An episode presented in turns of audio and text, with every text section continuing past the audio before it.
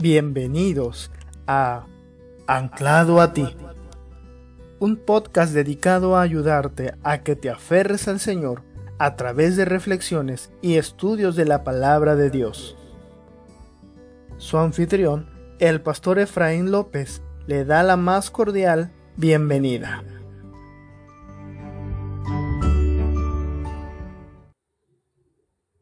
El cuadro que fue pintado en el capítulo anterior fue un cuadro muy sombrío. Terminó el capítulo con palabras sombrías como herido, muerte y Seol. El cuadro de ese capítulo presentaba el encanto de la mujer del pecado. Ahora el capítulo 8 hace un contraste con ello, la invitación luminosa de la mujer de la justicia.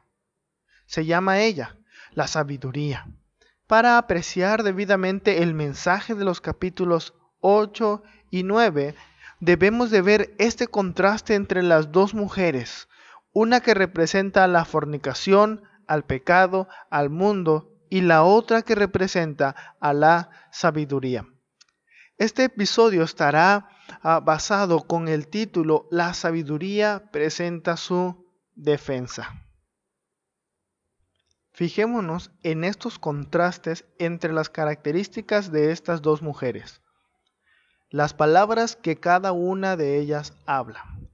Por un lado tenemos a la mujer ajena. Ella halaga, según el capítulo 2, versículo 16, y la suavidad de sus palabras le hace al joven ceder al pecado, según como vimos en el capítulo anterior. Por otro lado tenemos a la sabiduría, que sus palabras son excelentes. Ella habla cosas rectas, habla la verdad, no hay cosa perversa ni torcida en su boca. Su hablar es claro y sencillo, como estaremos viendo en este capítulo. ¿Qué es lo que cada una de ellas ofrece? Por un lado, la mujer ajena ofrece el placer carnal, que vimos en el capítulo 7. Por otro lado, la sabiduría, algo de su sustancia, estaremos aprendiendo en este capítulo. También ella ofrece la vida, el aumento de días y años, según el capítulo 9. ¿Cuál es el fin del camino de cada una de ellas? Por un lado, la mujer ajena habla de que los hombres que caen ah, en sus redes serán heridos por ella. Es decir, su fin es la muerte, según el capítulo 7, versículo 26. Y por otro lado, a la sabiduría, encontramos que el fin de su camino es la vida, como estaremos aprendiendo en este capítulo 8 y en el capítulo 9. Entremos pues a ver lo que estos versículos nos enseñarán el día de hoy. En primer lugar, tenemos a la sabiduría entre los hombres. La sabiduría es personificada, versículos 1 al 5. ¿No clama la sabiduría y da su voz la inteligencia? En las alturas, junto al camino, a las encrucijadas de las veredas se para, en el lugar de las puertas, a la entrada de la ciudad, a la entrada de las puertas da voces. Oh hombres, a vosotros clamo, dirijo mi voz a los hijos de los hombres, entended, oh simples, discreción, y vosotros, necios, entrad en cordura. Vimos esto antes en el capítulo 1, versículo 20 al 33, en el que la sabiduría era personificada. Algunos ejemplos en este capítulo lo encontramos en el versículo 1 y 3 y 4, donde nos dice que la sabiduría tiene voz y que ella puede clamar. El versículo 2 nos dice que ella puede pararse en las alturas junto al camino donde cruzan las sendas. Fijémonos en los grupos de personas a quienes la sabiduría se dirige en los versículos 1 al 5. Se dirige a los hombres, a los hijos de los hombres, a los simples y a los necios. Ahora fijémonos en el contraste entre los labios de la sabiduría y los labios de la mujer extraña. Capítulo 8, versículo 6. Oíd, porque hablaré cosas excelentes y abriré mis labios para cosas rectas esas son las palabras de la sabiduría.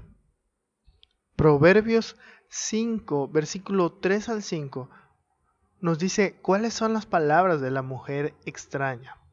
Porque los labios de la mujer extraña destilan miel, y su paladar es más blando que el aceite, mas su fin es amargo como el ajenjo, agudo como espada de dos filos.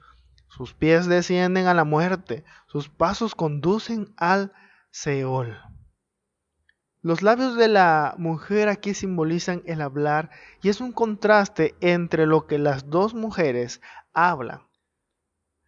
Por un lado, la sabiduría habla cosas excelentes y rectas con sus labios, mientras que la mujer extraña, sus labios destilan miel y su paladar es blando, pero su fin es amargo. Según el versículo 9, el que mejor apreciará la sabiduría es el que entiende. Esto implica que el hombre que tiene en mucho a la sabiduría es el hombre que ya ha puesto por obra la sabiduría. El hombre no puede apreciarla debidamente si no la ha probado. En los versículos 14 al 21, fijémonos en los pronombres yo, mi y me. Veamos lo que dicen estos versículos. Primero el versículo 9. Todas ellas son rectas al que entiende y razonables a los que han hallado sabiduría. Versículos 14 al 21. Conmigo está el consejo y el buen juicio. Yo soy la inteligencia, mío es el poder. Por mí reinan los reyes y los príncipes determinan justicia. Por mí dominan los príncipes y todos los gobernadores juzgan la tierra. Yo amo a los que me aman y me hallan los que temprano me buscan. Las riquezas y la honra están conmigo, riquezas duraderas y justicia. Mejor es mi fruto que el oro y que el oro refinado, y mi rédito mejor que la plata escogida.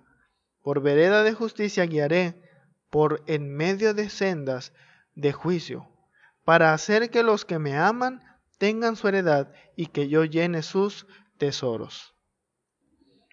Todos estos versículos se refieren a la sabiduría. Ponen énfasis en la fuente, como yo les decía, la fuente es la sabiduría y no en los beneficios mismos, como por ejemplo las riquezas. Al ver las bendiciones que proceden de la sabiduría, tal vez se pregunte alguien, ¿estas bendiciones son bendiciones físicas o espirituales? ¿Cuáles bendiciones de la sabiduría necesitan los hombres de autoridad? La capacidad de reinar y determinar justicia es dada por la sabiduría, según los versículos 15 y 16. El versículo 18 nos dice que además de las riquezas, la sabiduría concede la honra y las riquezas duraderas. El versículo 19 nos habla de los beneficios que la sabiduría da, que llegan a ser mejores que el oro, mejores que el oro refinado y la plata escogida. Luego, los mejores beneficios de la sabiduría se ven en el versículo 35, en el que nos habla de la vida y el favor de Dios. Escuche lo que dice este verso porque el que me halle hallará la vida y alcanzará el favor de Jehová. En segundo lugar, tenemos la sabiduría con Dios de los versículos 22 al versículo 31. Dicen estos versos, Jehová me poseía en el principio, ya de antiguo, antes de sus obras. Eternamente tuve el principado, desde el principio, antes de la tierra. Antes de los abismos fui engendrada, antes que fuesen las fuentes de las muchas aguas, antes que los montes fuesen formados, antes de los collados, ya había sido yo engendrada. No había aún hecho la tierra ni los campos, ni el principio del polvo del mundo. Cuando formaba los cielos, allí estaba yo. Cuando trazaba el círculo sobre la faz del abismo, cuando afirmaba los cielos arriba, cuando afirmaba las fuentes del abismo, cuando ponía al mar su estatuto, para que las aguas no traspasen su mandamiento, cuando establecía los fundamentos de la tierra. Con él estaba yo, ordenándolo todo. Y era su delicia de día en día, teniendo solaz delante de él en todo tiempo. Me regocijo en la parte habitable de su tierra, y mis delicias son como los hijos de los hombres. En estos versos aprendemos que ella es más vieja que la tierra. Ella estaba con Dios, como dice un verso, ya de antiguo, antes de sus obras. En el verso 29 vemos un aspecto de la creación de la tierra, y este se refiere a la separación de las aguas de lo seco, la tierra. La figura aquí es aquella de poner límites a los mares.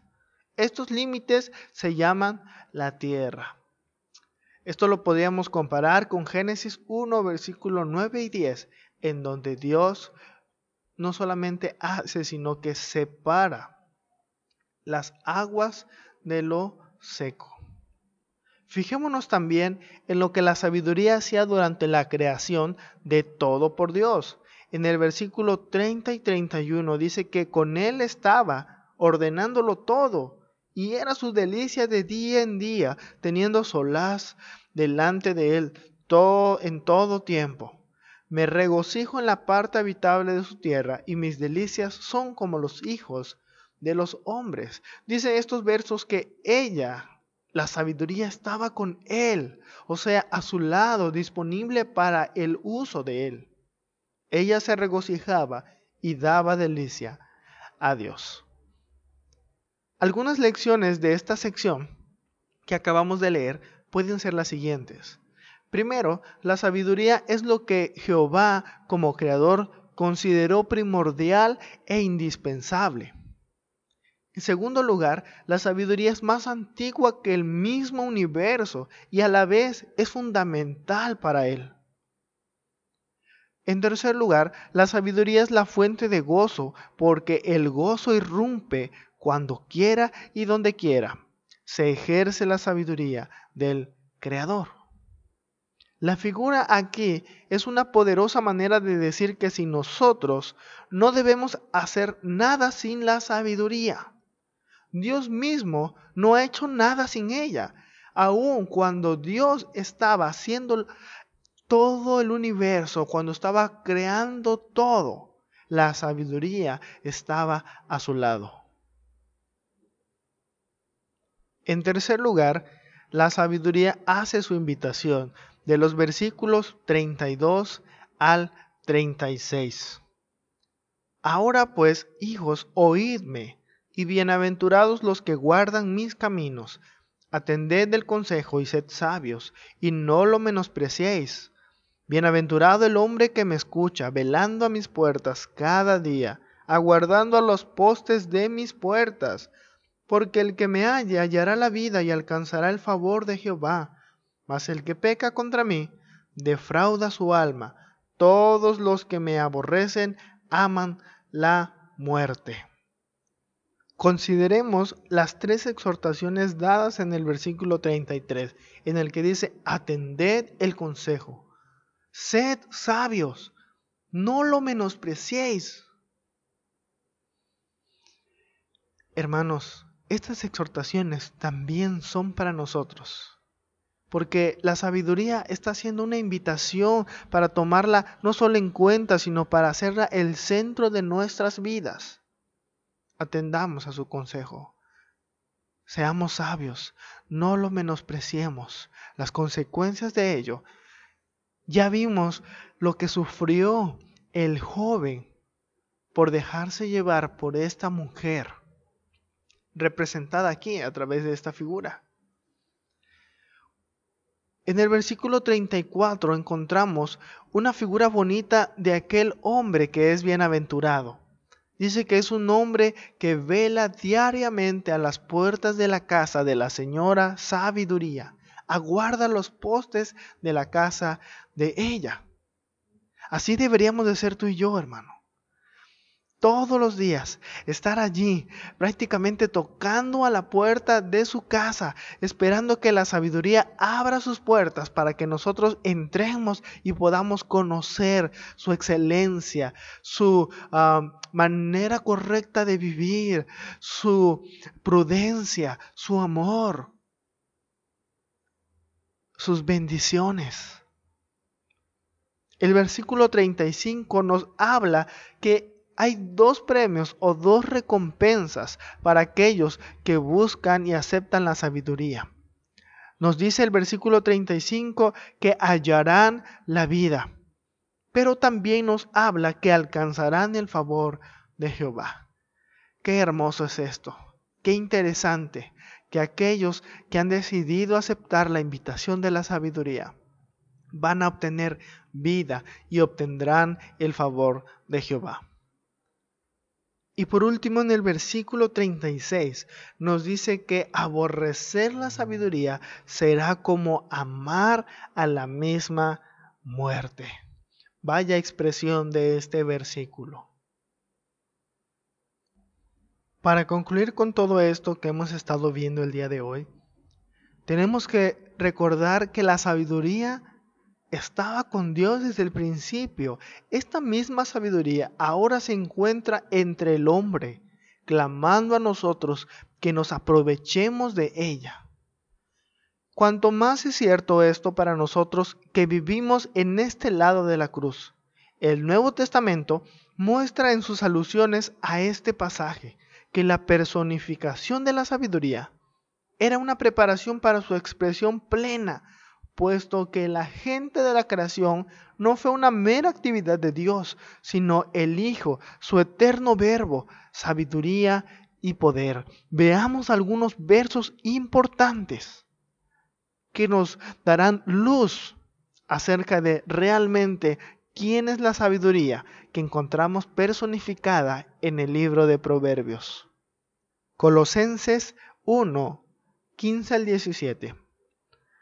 Él es la imagen del Dios invisible, el primogénito de toda creación, porque en Él fueron creadas todas las cosas, las que hay en los cielos y las que hay en la tierra, visibles e invisibles, sean tronos, sean dominios, sean principados, sean potestades, todo fue creado por medio de Él y para Él. Y Él es antes de todas las cosas, y todas las cosas en Él subsisten, y Él es la cabeza del cuerpo, que es la iglesia. Qué increíble, hermanos. Porque cientos de años antes encontramos en el libro de Proverbios cómo se nos habla acerca de esta sabiduría y se nos habla de una manera personificada y tal vez podríamos decir qué buena descripción de la sabiduría. Sin embargo, hermanos, esto era una sombra de lo que realmente sería la sabiduría. El verbo encarnado, el Hijo de Dios, que dice este verso que todo fue creado por medio de Él y para Él. Veamos un texto más. Nos dice el Evangelio de Juan capítulo 1, versículos 1 en adelante.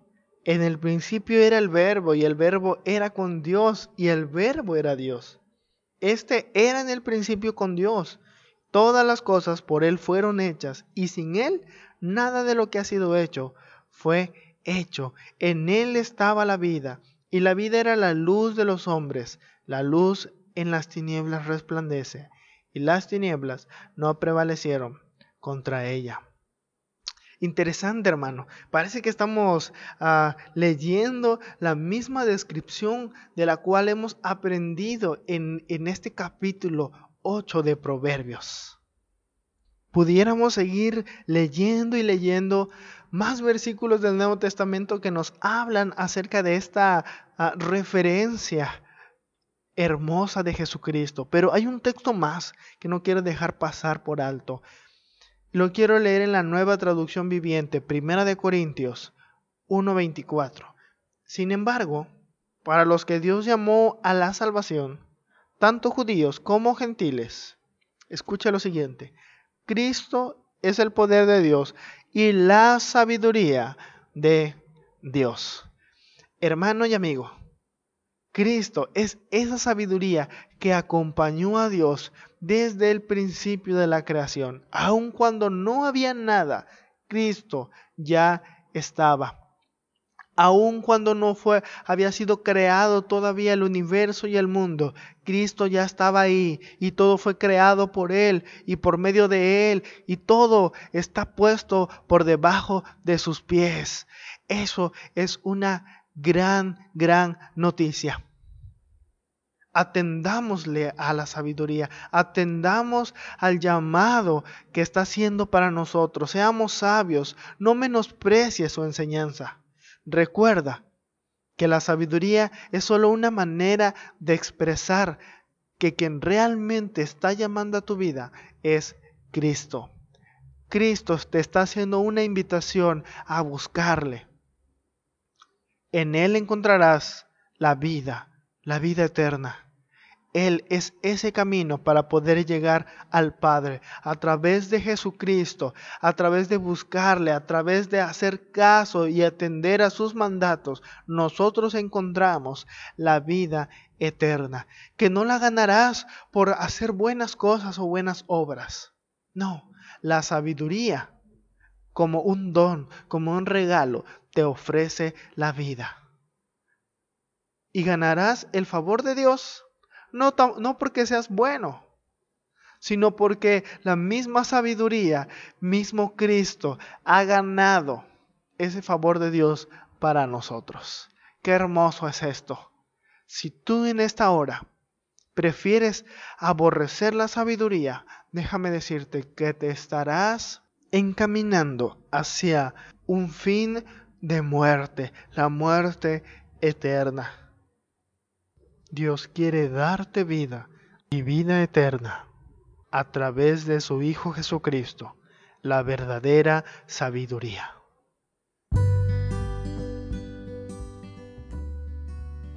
Gracias por haberme acompañado. Pronto nos escuchamos en un episodio más de Anclado a ti. Que la gracia del Señor sea contigo. Amén.